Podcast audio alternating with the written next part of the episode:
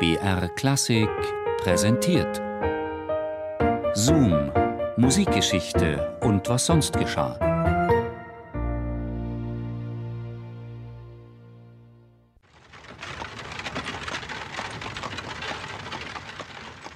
Karl Maria von Weber schaut nach draußen. Ein Jahr und einen Monat ist es her, dass der 24-Jährige als persona non grata mit Schimpf und Schande des Landes Württemberg verwiesen wurde. Mit Schaudern erinnert sich Weber daran, wie er und sein Vater früh morgens von einem Polizeibeamten geweckt und mit der Kutsche zum nächsten Grenzübergang gebracht wurden. Er hatte sich schäbig gefühlt und war verzweifelt. Nicht einmal von seinen Freunden hatte er sich persönlich verabschieden können. Obendrein hatte er einen Haufen Schulden im Nacken.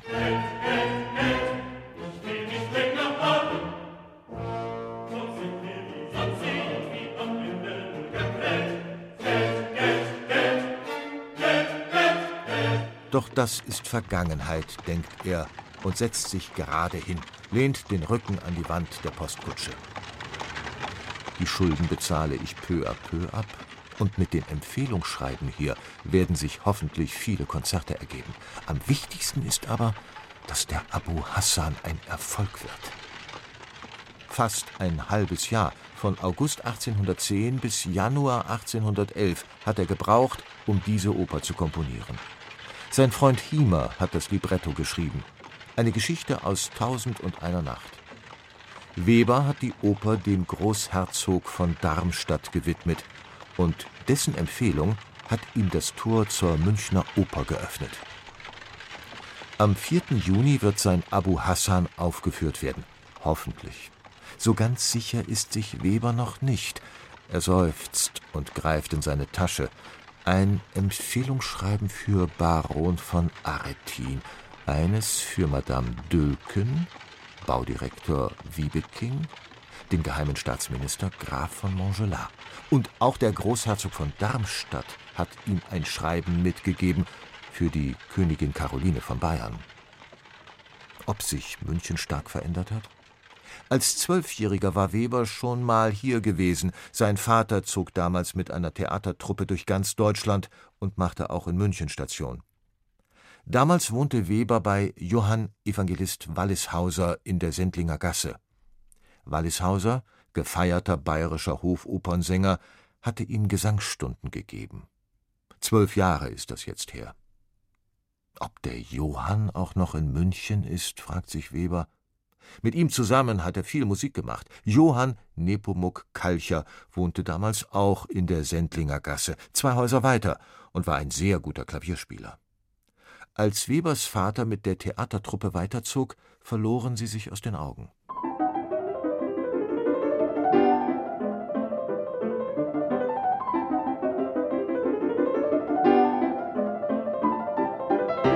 Fünf Tage nach seiner Ankunft in München bekommt Karl Maria von Weber eine Audienz bei der Königin, die er mit der Erlaubnis verlässt, in der Stadt Konzerte geben zu dürfen.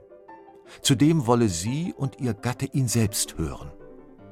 Besser hätte es nicht laufen können für Weber.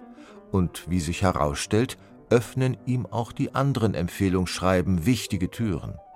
Im Haus des Baudirektors Wiebeking lernt er den Klarinettisten Beermann kennen. In den privaten Zirkeln wie der Harmonie trifft er Madame Dülken, Münchens beste Klavierspielerin. Hört Fräulein Valesi und Fräulein Blangini. Im Museum leitet Musikdirektor Ferdinand Frenzel die Konzerte. Weber ist ein gern gesehener Gast in den Privatgesellschaften. Dort knüpft er Kontakte zu den Hofmusikern, die ihn alle mögen. Er geht in die Oper und ist entzückt von dem Orchester.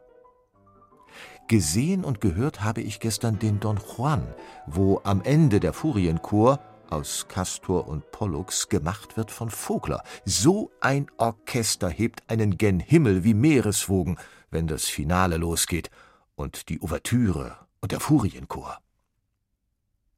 Für den 5. April wird sein Konzert im Hoftheater angesetzt. Der Hof kauft 50 Billets.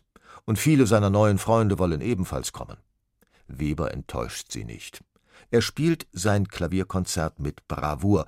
Das Orchester unter der Leitung von Musikdirektor Ferdinand Frenzel legt sich mächtig ins Zeug beim Concertino in S-Dur, das Weber für seinen neuen Münchner Freund, den Klarinettisten Beermann, gerade erst komponiert hatte.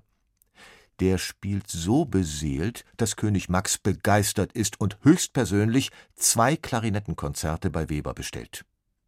Weber nimmt an diesem Abend 448 Gulden ein und bestätigt seinen Ruf als Komponist und Klaviervirtuose. Während er mit den Hofmusikern von Anfang an gut auskommt, verhält sich der alte Hofkapellmeister Peter von Winter ihm gegenüber sehr merkwürdig. Als Weber dem alten Winter bald nach seiner Ankunft in München einen Besuch abstattet, ist der noch sehr freundlich und zuvorkommend, denn er kennt Weber nicht.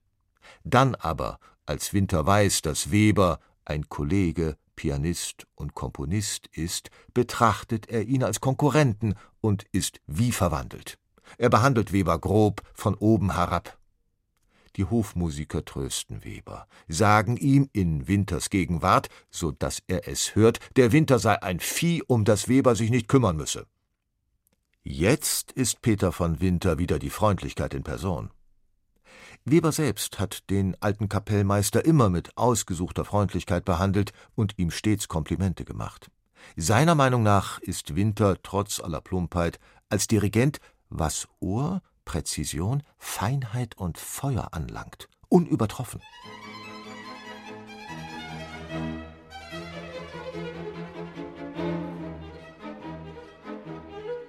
Im Mai beginnen die Proben zu Abu Hassan. Konzertmeister Morald erarbeitet mit dem Orchester die Partitur. Peter von Winter leitet die letzten vier Proben vor der Aufführung. Am 4. Juni ist es dann soweit. Abu Hassan wird im Münchner Residenztheater uraufgeführt. Weber ist nervös, aber die Musiker beruhigen ihn. Sie sind ihm wohlgesonnen und freuen sich wie er auf diese Uraufführung.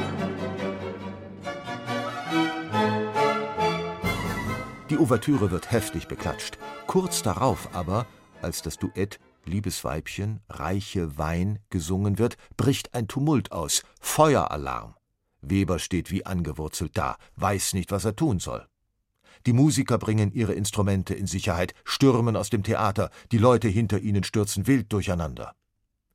Gott sei Dank stellt sich schnell heraus, dass es ein Fehlalarm war.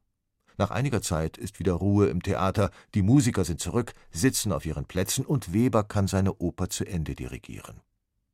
Das Publikum ist begeistert, und Weber hätte nicht gedacht, dass dieser Abend ein gutes Ende nehmen würde. Noch in derselben Nacht schreibt er an einen Freund Ich warte mit Schmerzen auf einen guten, neuen Operntext, denn wenn ich keine Oper unter den Fäusten habe, ist mir nicht wohl. Trotz seiner Erfolge in München wird Weber aber nicht als Hofkapellmeister eingestellt. Peter von Winter behält den Posten bis zu seinem Tod 1825. Weber bleibt nichts anderes übrig, als weiterzuziehen.